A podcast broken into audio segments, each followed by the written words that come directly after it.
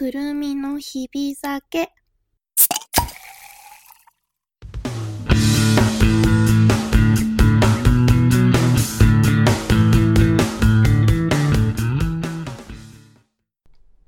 本日も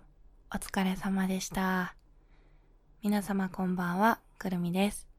このラジオはお酒と音楽を愛してやまない私くるみが晩酌をしながら好きな音楽、曲を紹介したり、日々感じたことをぼやいたりするゆるいトークラジオでございます。さて、今宵もいっぱいやっていきたいと思います。今夜のお供はですね、えー九州ご当地ハイボールシリーズ熊本県産本格米焼酎使用白竹白ハイボールというね缶を買ってきましたよ美女がいいと思って。最近口癖になりつつあります。美女がいい。あのパッケージがねすごいいい感じなんですよ。あの白竹の白ってハイボールハイボールっていうかまあ焼酎ですね。もともとすごい有名なベタな米焼酎なんですけど白史上最高のスッキリ感。糖質プリン体香料甘味料ゼロ。ダイエッターにはこれ以上ないぐらい優しい。お酒ですね。なんか白基調でねあの白基調ってのはすごいあれですよ。あの色色の方ね。色が缶のパケの色が白っぽい感じにちょっとシルバーで模様が入ってて文字は全部黒みたいな感じで、ちょっとあのパッケージが可愛いです。可愛いというかモダンですね。それでつい選んじゃいました。あと最近ねあのまあ後で話すんですけど9月にライブが決まりましてそれまでちょっとマジでダイエット頑張ろうっていうところなのでビールはねちょっと控えてます。ということでじゃあ、えーお酒が飲める方は好きなお酒飲めない方は今一番テンションが上がるものを上がる飲み物をお手元にご用意していただいて準備はいいでしょうか。私先に開けちゃいますねプシュッと。いしょ。イエーイ。それではいいでしょうか。いきますよ。今週もお疲れ様でした。乾杯。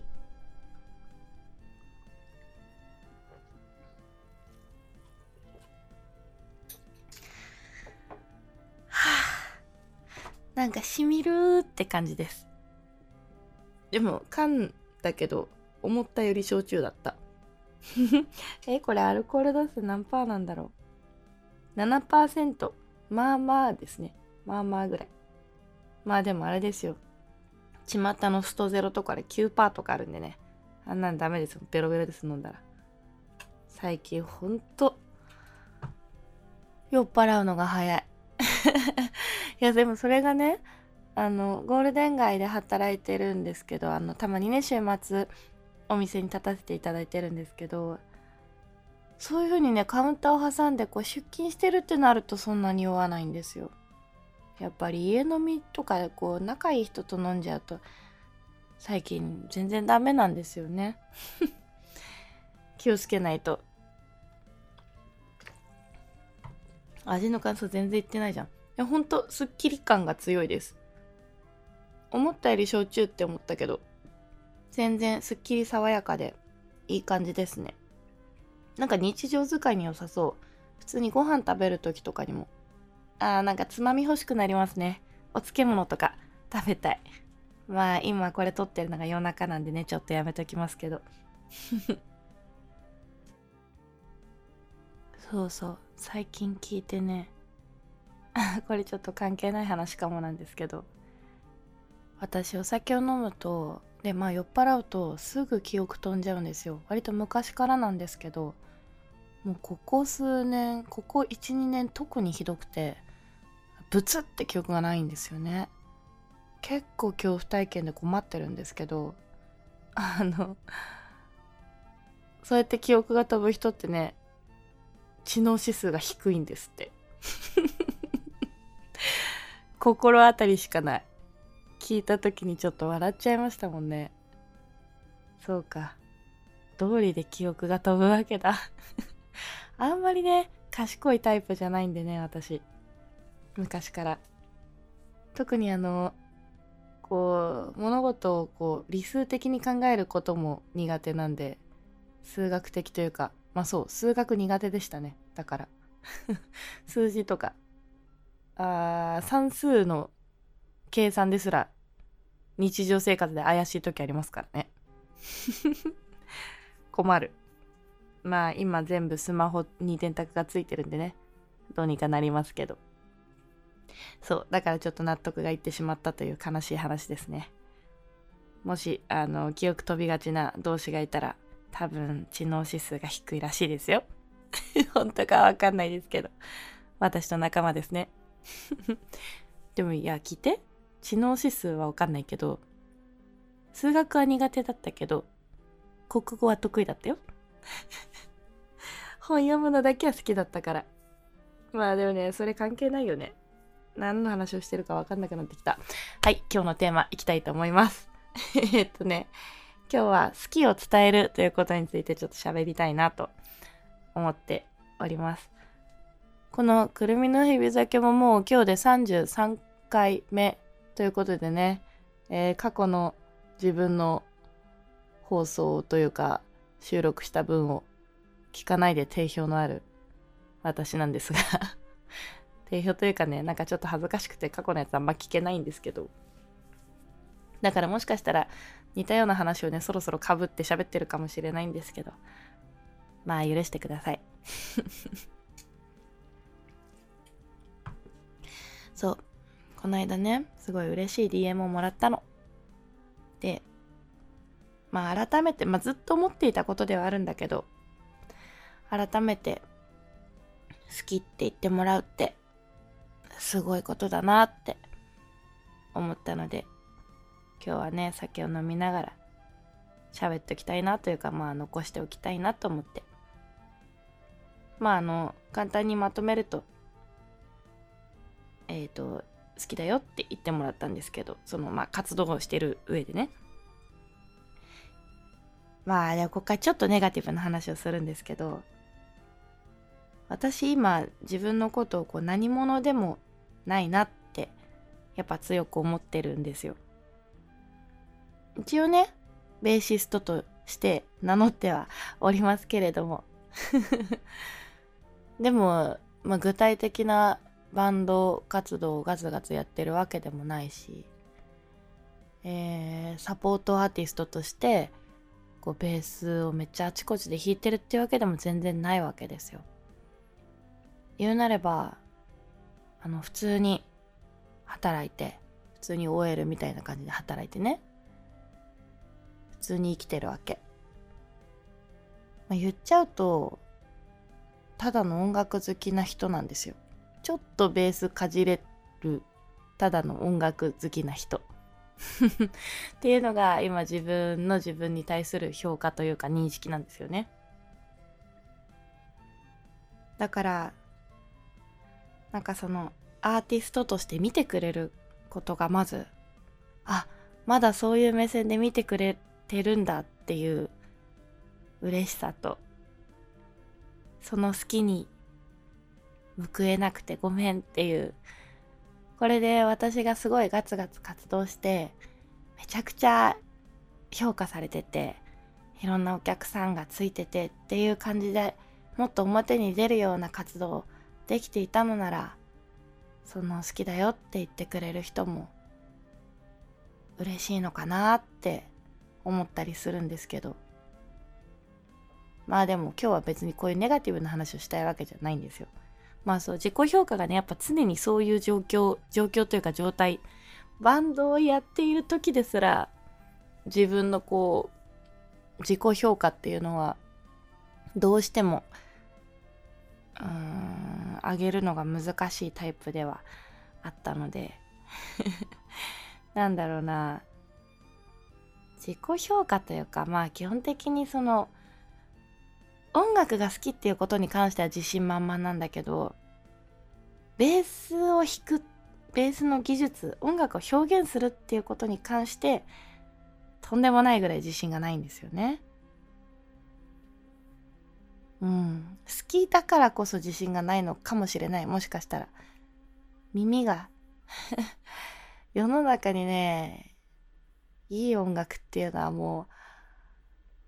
私が一生捧げても聴ききれないぐらいあるわけですよ。でそれを常に肌で感じてるとだからこそ好きすぎて自分の表現するものをなかなか認められないのかもしれないけどね。まあだからバンドをやってる時ですらくるみちゃんのベースかっこいいね。くるみちゃんのことが好きだよって言ってもらうのってすごく嬉しかったというかあの常に自信のない状態でやっぱ生きてるとそういう言葉に支えられて活動してたんだなーってギリギリのところでそういう言葉の一個一個を大事に集めて大事に自分の中で保管しておいてそういう好きの貯金をして それをそう自分の中に持ってることで多分ステージに立てていたんだと思います。でそうやってギリギリ守っていたものが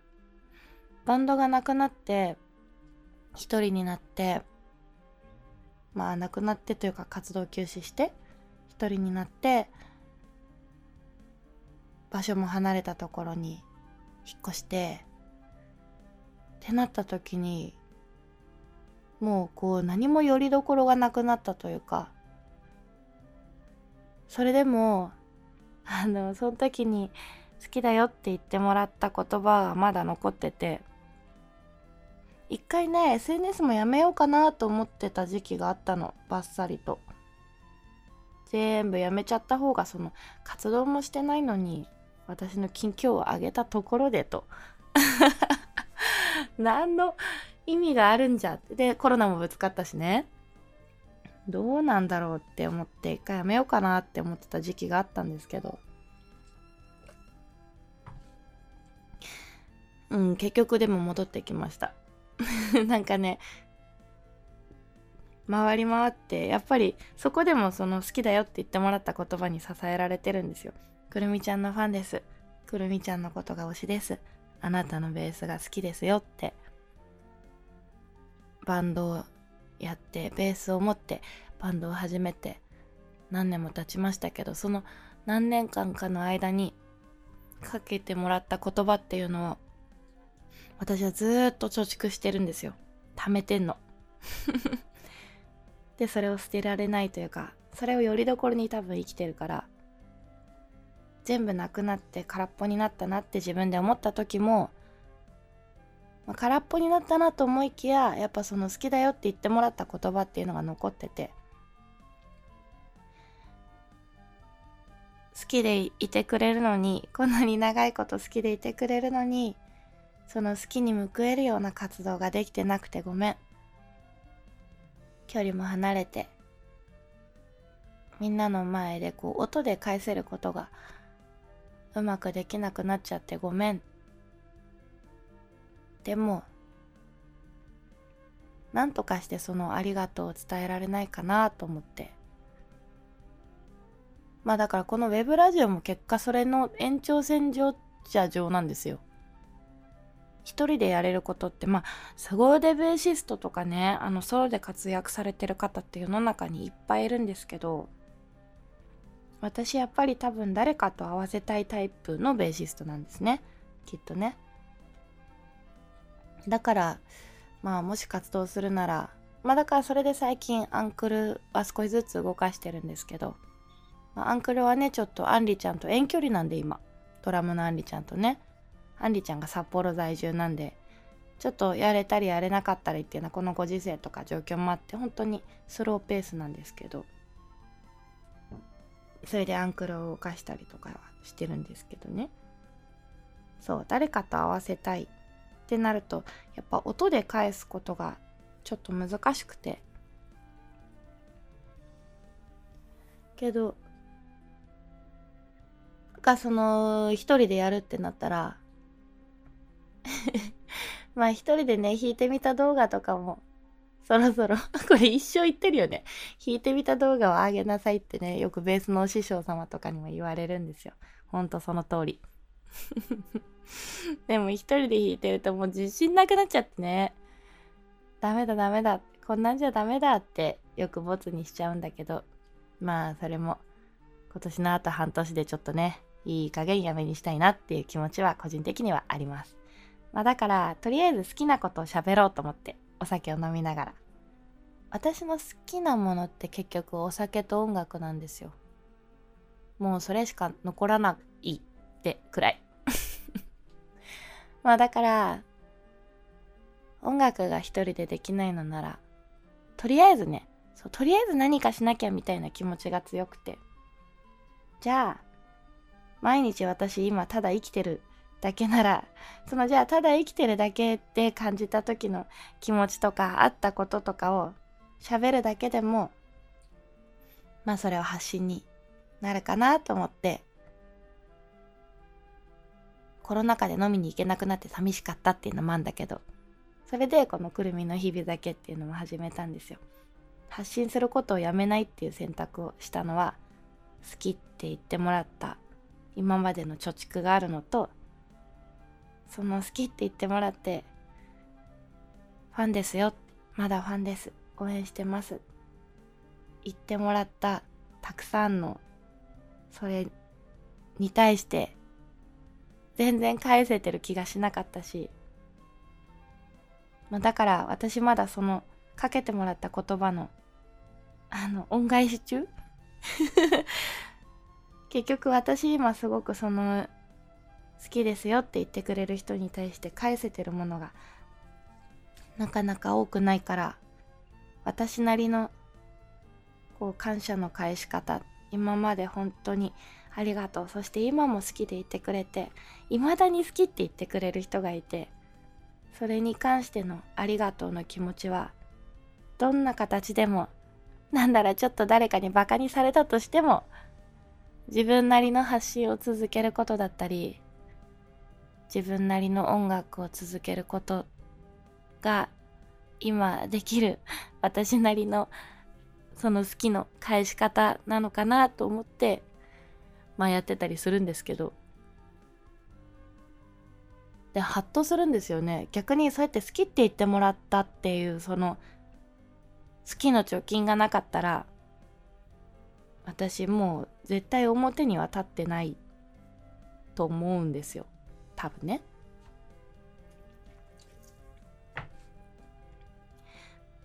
あとね 変な意味だけどちょっとナルシストに聞こえたらごめん。今より可愛くないと思う。絶対。なんか自分のために自分を可愛くするっていう要素はもちろんあるんですけど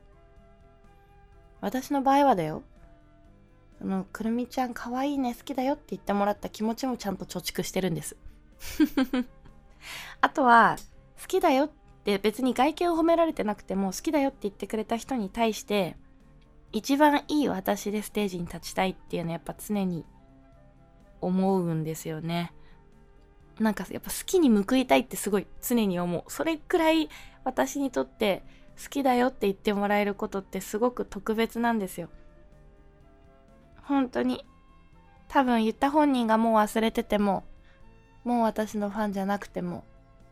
もう今の私を見てなかったとしても、当時言ってもらった好きは取っといてると思うんです。私の中でね。それぐらい誰かに好きですって言ってもらうことってなんかあの生きていく上でのパワーになってるところがあってでもそれって私だけじゃないよなーって思うことが結構あるんですよまあ私はたまたまほんのちょっとだけ人前にね立ったりとかそのステージに立ったりっていう経験があったけどそうじゃない普通に働いてその別にアーティスト活動してない人でも時々肌で感じることがあるんですよ。相手に受け取ってもらえない場合も結構あるじゃない？その好きだよって。それはあれだよ必ずしも恋愛の好きだよじゃなくてその人間としてその存在が好きだよ。その存在だけじゃなくてもあなたのこういう部分が私好きだよあなたのこういうところが素敵だと思うっていうそういう細かい好きで支えられて生きてる人っていうのは多分いると思うんです。全く他人の意見気にしない人もそういう時々いるスーパーサイヤ人みたいな超強い人も中にはいるけどね。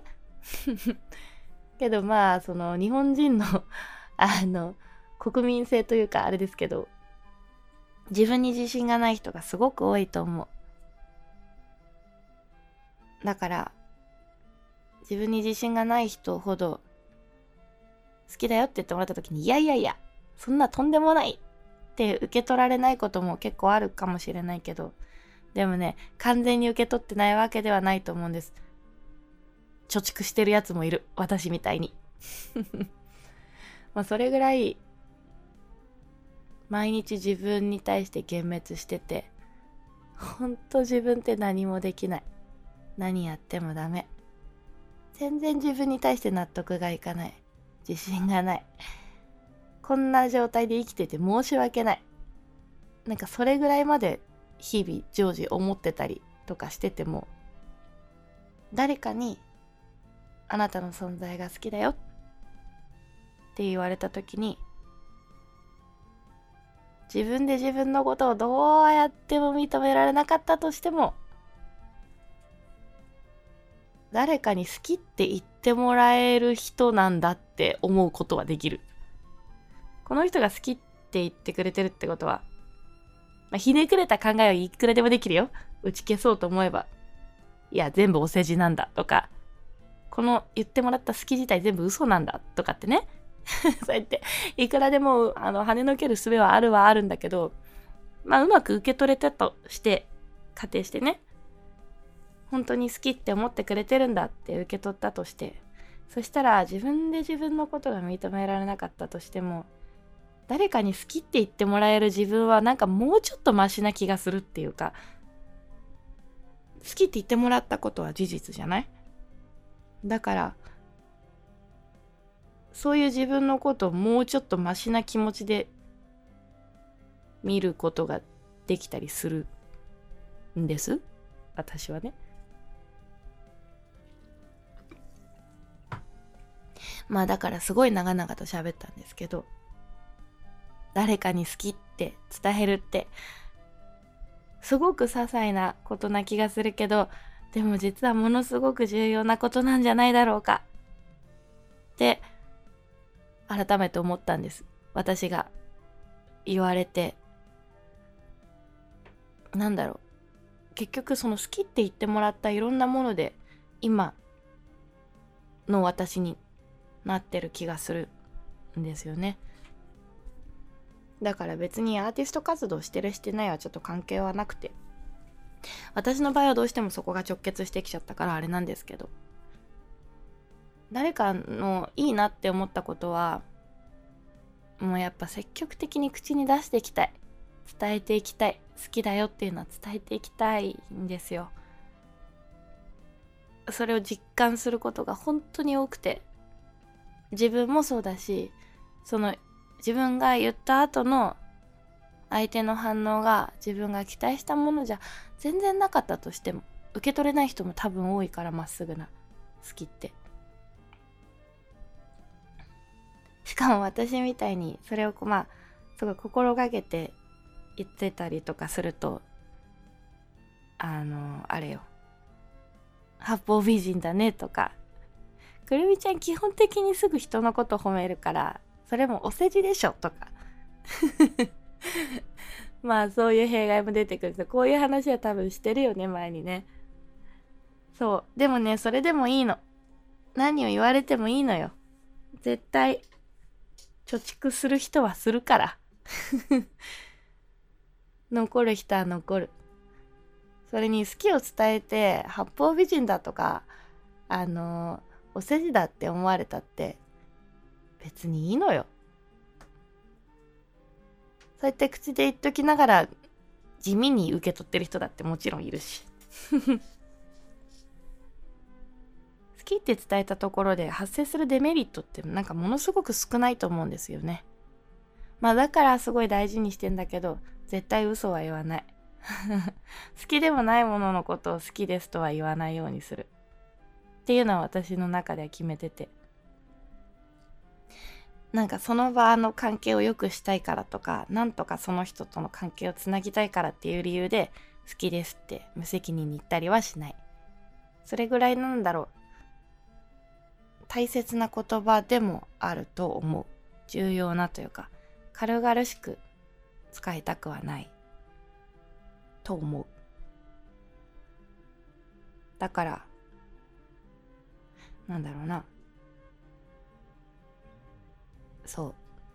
嘘は言いたくないなって好きって伝えるときに。本当に好きなものに対して好きって言いたいし、本当に素敵だなと思ったことに対してそれはあなたのそういうところがすごく素敵ですって言いたいなって思います 何の話なんだって私よくここで言ってますよね まあでもそう DM でね好きだよって改めて言ってもらって嬉しかったんですよ本当に。それでいろいろ思ったの。なんか、ああ、こういう好きだよって言ってもらったものの積み重ねで今の私がほとんど出来上がってるようなもんだし、私が今周りになんかそうたまにね、行き過ぎると、行き過ぎるとというかもう八方美人だよねとか、くるみちゃんすぐ褒めるよね、人のことって。言われがちなのも、そういうその好きって言ってもらったことが私にとってどれだけ重要なことだったかっていうのが自分の中でこう改めて浮き彫りになった感じがしたんですよ。それぐらいなんか今結構元気にポジティブにそこまで病まずに生きられるのってこの、まあ、活動していく上で活動する前も何年も何年も生きてきて私のこの悲観的でひねくれた性格で今こんなにポジティブに生きられてるのってその好きの貯金のおかげなんだなってすごい思うし、まあ、だからこそ自分も自然にこう他人の好きなところとかを見つけて褒める褒めるというか伝える癖がついてる。で八方美人だねって言われることももちろんあるけどあの素直に受け取ってくれる人もすごいたくさんいる。くるみちゃんはいつもこういうところ褒めてくれて嬉しいとかね。そうだから私の今の人間関係や私の人格構成に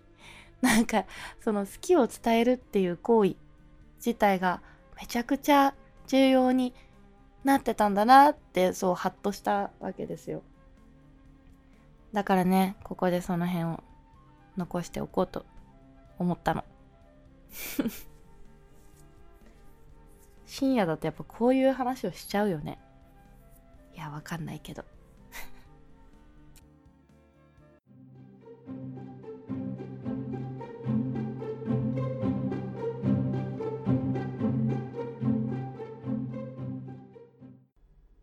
それでは今回もそろそろこちらのコーナーに行きたいと思います。この曲を聴いてくれ。はい。ということで、えー、今回私が選んだ一曲はフランツ・フェルディナンドの No You Girls という一曲でございます。これは、えー、2009年の2009年発売された Tonight というアルバムの3曲目に収録されております。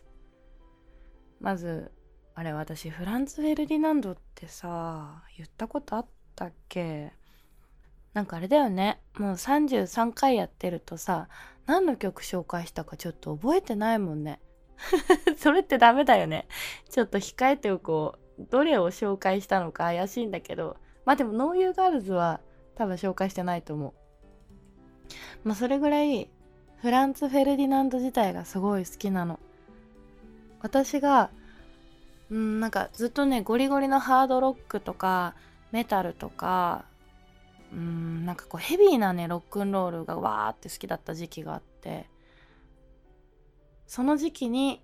フランツ・フェルディナンドを初めて聞いて、またぐわーっと幅を広げてもらったというか、今でも一番好きなバンドはって言われたら正直1位に上げるか悩むレベルで好きなバンドです。ダンスロックっていうのかな？これあのウィキペディアかのウィブブブ喋れなくなってきたわ。ウィキペディアからの引用ではあるんですけどダンスとポップの垣根を取り払ったとされるサウンドを持ってるバンドなんですよ。あのイギリスのスコットランドのグラスゴーっていう地域から出てる、えー、バンドなんですけどイギリス伝統のキャッチーなリフとメロディーを持ち合わせるレトロなロックンロールアンサンブルながらその内実ではエレクトロクラッシュを通過したダンサブルなリズムを導入したっていう。ダンスフロアでも機能する踊れるバンドサウンドをこの時代に作ったっていうのが多分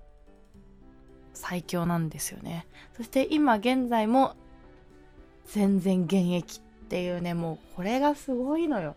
今も現役だよ。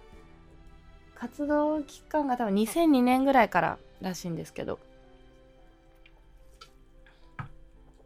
初めて聞いた時は衝撃だったな。当時はまあ洋楽をちょっと聴き始めて骨太ロックンロールハードロックサウンドしか勝たんみたいな時期だったんですね私が。でも初めてこのフランツ・フェルディナンド聞いた時にいやいやいやめちゃくちゃかっこいいじゃん。って思って。まあそれで気づいたんですよ。私もともとその乗れる音楽とかリズミカルなものとかあと当時はね実は毛嫌いしてたんだけど EDM とかハウスミュージックとかそのクラブ系の音楽とかまあ俗に踊れるリズム踊れるダンスっていうのが実はすごい好きだったんだけど気づけなかった気づけてなかったフランツ・フェルディナンドっていうロックとその踊れるダンサブルなリズムっていうんですかね。エレクトロとロックの融合というかそれのなんかこうバランスがちょうどよくてフランツ・フェルディナンドを聞いて初めてその受け入れられたっていうかあ私こういうのが好きなんだでそっから私もなんか DJ とかちょっとあのかじるようになってハウスとかあのそういうクラブイベントとかでもあのすごい楽しくなったんですよねつまり聴く音楽の幅をフランツ・フェルディナンドのこの No You Girls でめちゃくちゃ広げてもらったんですよ。特にこの No You Girls は、ね、サビが楽しすぎる。サビが楽しい曲に弱いんですよ。もうご存知な人も多いかもですけど、前半のなんかね、気だるいと踊れるのバランスがちょうどいいんだよね。もうなんかサビまで持ってこられちゃうと、バカ上がりってわけじゃないんだけど、気づいたら首をこう揺らしてるというか気づいたら体のどこかでリズムをとってるようなそういうキャッチーさがありますあねほんとね酒飲んでると気持ちいいバンドこのフランツ・フェルディナンドの流れを組んで好きになったのが私アークティック・モンキーズっていうバンドなんですよね。なんかやっぱどなんだろうどこかダンスリズムとロックが融合してるみたいなうんリズムが面白いバンドってすごい好きですね。なんかうまく言えないけど。だからインストがまあインストバンドとかすごい好きなんですけどそれもなんか通じてる気がしますね。リズムが面白いメロディーが面白いっていう音楽にはまりがちというかなんだろうやりたい音楽がそっちに近いのかもしれません。メロディアスっていうよりは自分がやりたいってなると聞くのだったらメロディアスなやつもめちゃくちゃ好きなんですけど、うん、自分がやりたいやってて一番ワクワクするっていうジャンルがここなのかもしれないってぐらい私の中でめちゃくちゃ重要な位置づけのバンドです。でなぜ急に紹介したかと言いますと11月フランツ・フェルディナンド来日するんですよ。うわーめっちゃ嬉しい。もう嬉しすぎてチケットも取りました。一人で行ってくる。11月だからまだ先なんだけど。いつか生で見たいと思ってて。北海道だったらねなかなか難しかったから東京に来たらいろいろ見れるかなとは思ってたんですけどまさかのコロナさんじゃないですか。だから来日アーティストもずっといないままだったんですけど最近そういう情報がね結構解禁されてきてフランツ・フェルディナンド来るっていうからもうめっちゃ嬉しい。もうチケット取っちゃったから絶対に行くんだ。本当に楽しみ。っていう気持ちが高まったので今回はフランツ・フェルディナンドでセレクトしてみました。 No You Girls はあの序盤のだるい感じに負けずにサビまでぜひ聴いてみてほしい。あの A メロ B メロのこううだうだってしたところからのサビが気持ちいい曲だと個人的には思っております、えー、フランツ・フェルディナンドノーユーガールズぜひ聴いてみてください。それではそろそろあとうん5分の1ぐらい。割と残ってる。ちょっと待って。ちょっと飲む。うん。なんか今日喋りすぎてあんまり飲んでなかった割に割と回っている。でももうちょっとで飲み終わるからせっかくなら飲んじゃうね。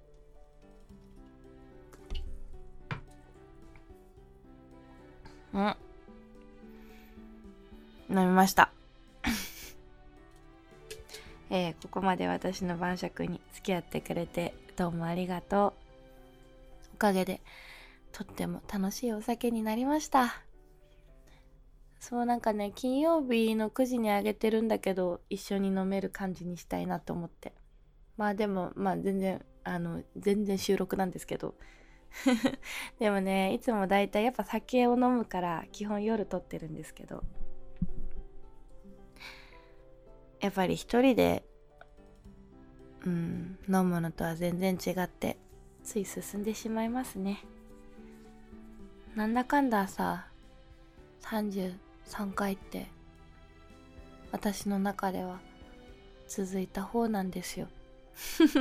そう何かを続けるっていうのが壊滅的に苦手なんだね。まああの編集とかいろいろ雑務を手伝ってくれるあんりちゃんの存在ありきなんですがここで感謝を伝えておきます。いつもありがとう。あそうで冒頭で言ったんだけど9月に札幌で9月10日ですね。札幌でアンクルのライブが決まりました。イエイ。ありがとうございますまああのただこの時はねちょっと残念ながらアンリちゃんはちょっと諸事情により出れないんですが、えー、サポートドラムの方を入れてでまだ発表はしてないんですけどまあここでだったら言ってもいいか。まだ SNS でね発表してないんで後ほど情報は、えー、詳しいことは公開するんですがこの日はねアンクルインストユニットなんですがインストだけじゃなくて私の大好きなゲストボーカルの方を呼んで2曲だけ洋楽のカバーをしたいと思います。めちゃくちゃ嬉しい。正直、私の知り合いは全員マジで見に来てほしいぐらい大好きなボーカリストさんと、えー、前お世話になったギタリストさんを呼んで、一回やってみたかったんだよね。ゴリゴリの洋楽カバー。なかなかやっぱ今まで機会がなくて、やれなかったんだけど、自分じゃ絶対歌いたくないんだけど、まあそもそも私あんまりボーカルというかまあボーカリストじゃないから歌はあんまり得意じゃないので自分の大好きなボーカリストをゲストボーカルに入れていつかやってみたかったの。大好きなロック洋楽カバー。それがね9月10日叶うんですよ。本当に嬉しくて。だからね、ぜひ来てほしい。このラジオ聴いてる人がどれぐらいいるかはあんまりわかんないというかあんまり把握してないんだけどもしこれを聞いてて札幌で住んでるんだったら9月10日土曜日リボルバーというねまあそういつもこの協賛してもらってる株式会社 GR の、えー、バーリボルバーにて